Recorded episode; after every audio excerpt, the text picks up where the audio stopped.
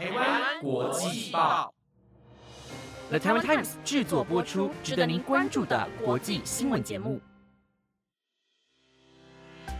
Hello，大家晚上好，欢迎收听台湾国际报，我是蓝一涵，马上带您来关心今天的国际新闻重点。今天一月十一号，新闻内容包括美国拟定派高阶代表团访台。纽约地铁再爆脱轨事件，一周内第二起。COVID-19 再次爆发风波，去年十二月近一万人丧命。美国支持巴勒斯坦建国。乌克兰总统造访波罗的海三国。若想知道更多，就跟着我一起听下去吧。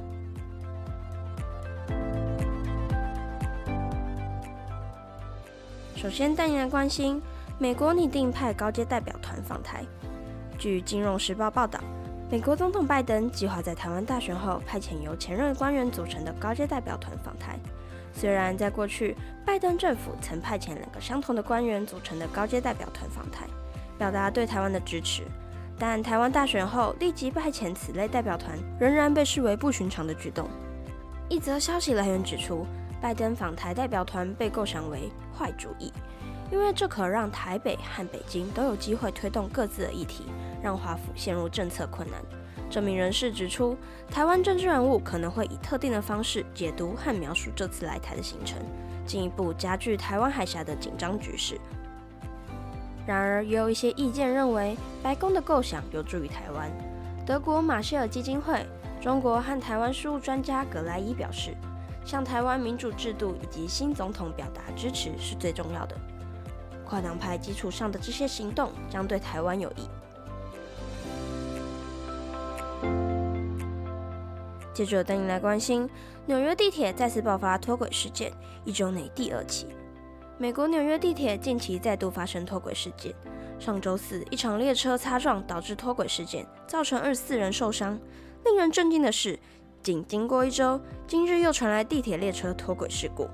大都会交通管理局对纽约地铁系统一周内发生两起脱轨事件深感关切，并且专门成立调查小组，对此事件深入调查，将全面检讨列车轨道、信号系统以及其他相关基础设施的状况。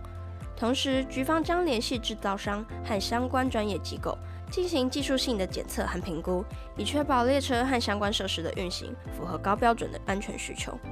戴维局长在记者会上表示。初步调查显示，两次脱轨事件并无直接关联，且发现未有人按下紧急刹车。他指出，可能是轨道本身出现问题，导致列车脱轨。在本次事件中，共有三十四名乘客和三位列车组员幸运的未受伤。大都会交通管理局再次强调，对于纽约地铁系统的每一起事故，都将进行深入调查，确保相关责任单位了解事故原因，同时持续改进系统，提高安全性和可靠性。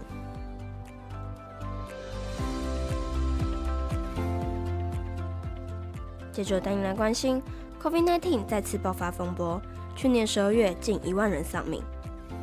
根据世界卫生组织最新的统计数据显示，去年十二月份，COVID-19 感染造成将近一万人失去生命。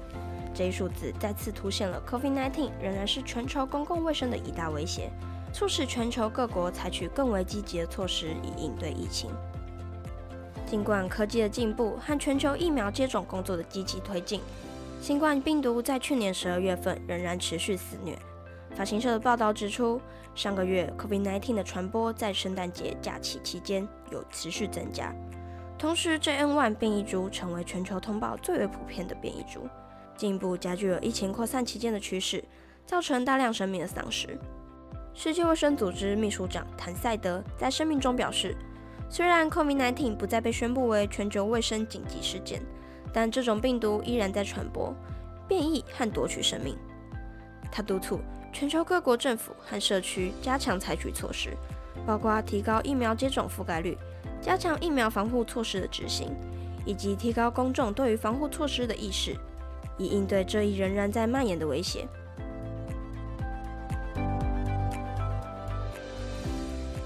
接着，带您来关心美国支持巴勒斯坦建国。今天，美国国务卿安东尼·布林肯在约翰河西岸与巴勒斯坦总统马哈茂德·阿巴斯进行了一场重要的会谈。会谈焦点之一在强调双方之间的合作，并讨论巴勒斯坦的建国进程和未来发展。在会议中，布林肯强调了美国对于巴勒斯坦建立独立国家的支持，关切提到了约旦河西岸近期的局势动荡，并呼吁以色列政府全数交还属于巴勒斯坦人的税收，以促进当地情势的稳定。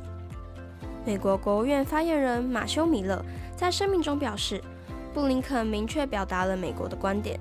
指出，以色列应按照先前的协议，持续将所有征收的巴勒斯坦税收移交给巴勒斯坦权力机构。这项要求是为了支持巴勒斯坦的经济发展，同时确保和平进程的顺利进展。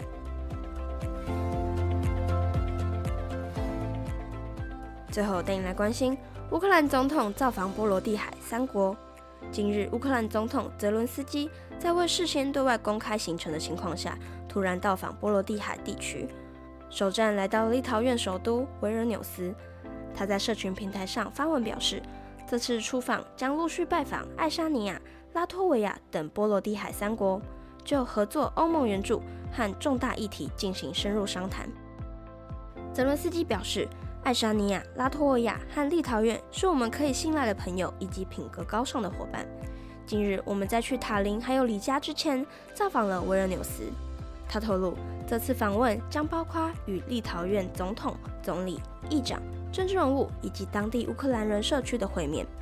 泽伦斯基特别提到了安全、欧盟和北约的整合，以及电子战与无人机方面的合作。此外，他强调将进一步协调对欧盟援助的事宜，展望在各领域加深合作，共同应对地区和国际挑战。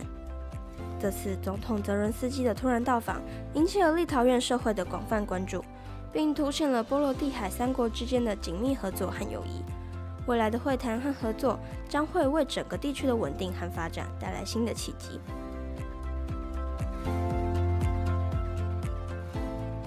以上是今天的台湾国际报新闻内容，是由 Time Times 制作播出。不知道你对今天的哪则消息是更加的印象深刻呢？都欢迎在台湾国际报的 Instagram 或 Apple Podcast 底下留言哦。